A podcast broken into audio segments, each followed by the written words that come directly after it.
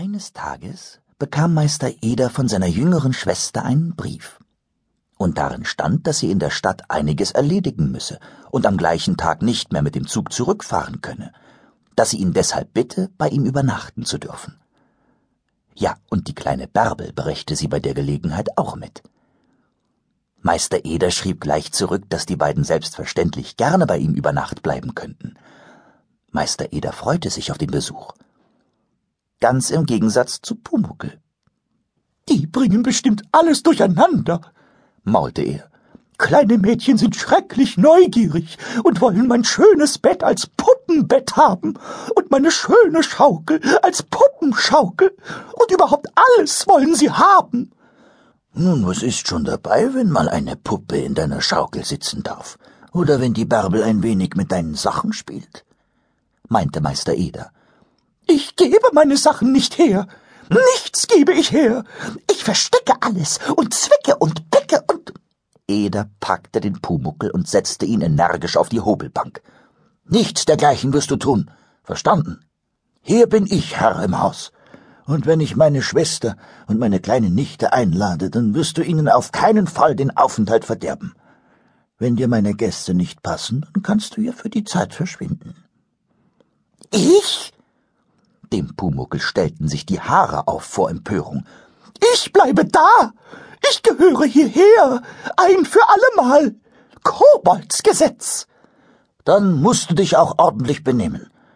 Das ist Menschengesetz. Verstanden?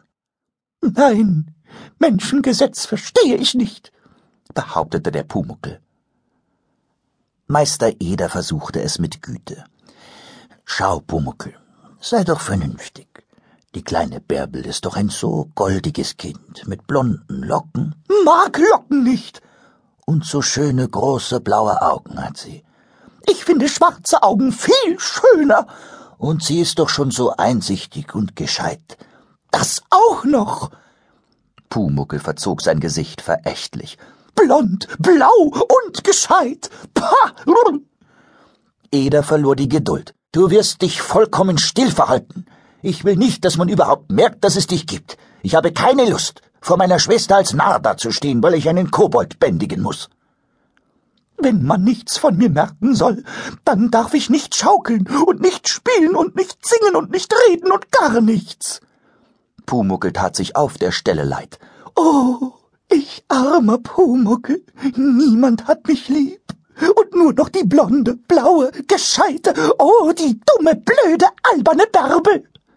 Der Pumuckel tat sich nicht nur leid, sondern er war auch eifersüchtig wie ein Gockelhahn. Aber bitte, lade sie ein. Lass sie nur kommen. Dann wirst du schon sehen. Ich werde. Was wirst du? Pumuckel zuckte hochmütig die Schulter. Ich weiß nicht, was ich werden werde und wie ich werden werde und wer ich werden werde und wann ich wie und wo werden werde, aber ich werde schon irgendwie werden, jawohl, das werde ich. Dummes Geschwätz! Eder ließ den Pumuckel stehen. Daraufhin redeten die beiden nicht mehr darüber. Und dann kam der Nachmittag, an dem Meister Eder seine Schwester und die kleine Bärbel vom Zug abholte. Der Pumuckel saß inzwischen mit finsterem Gesicht in der finstersten Ecke der Werkstatt, und es war kein bisschen guter Vorsatz in ihm. Im Gegenteil, er malte sich den Besuch in den schrecklichsten Farben aus.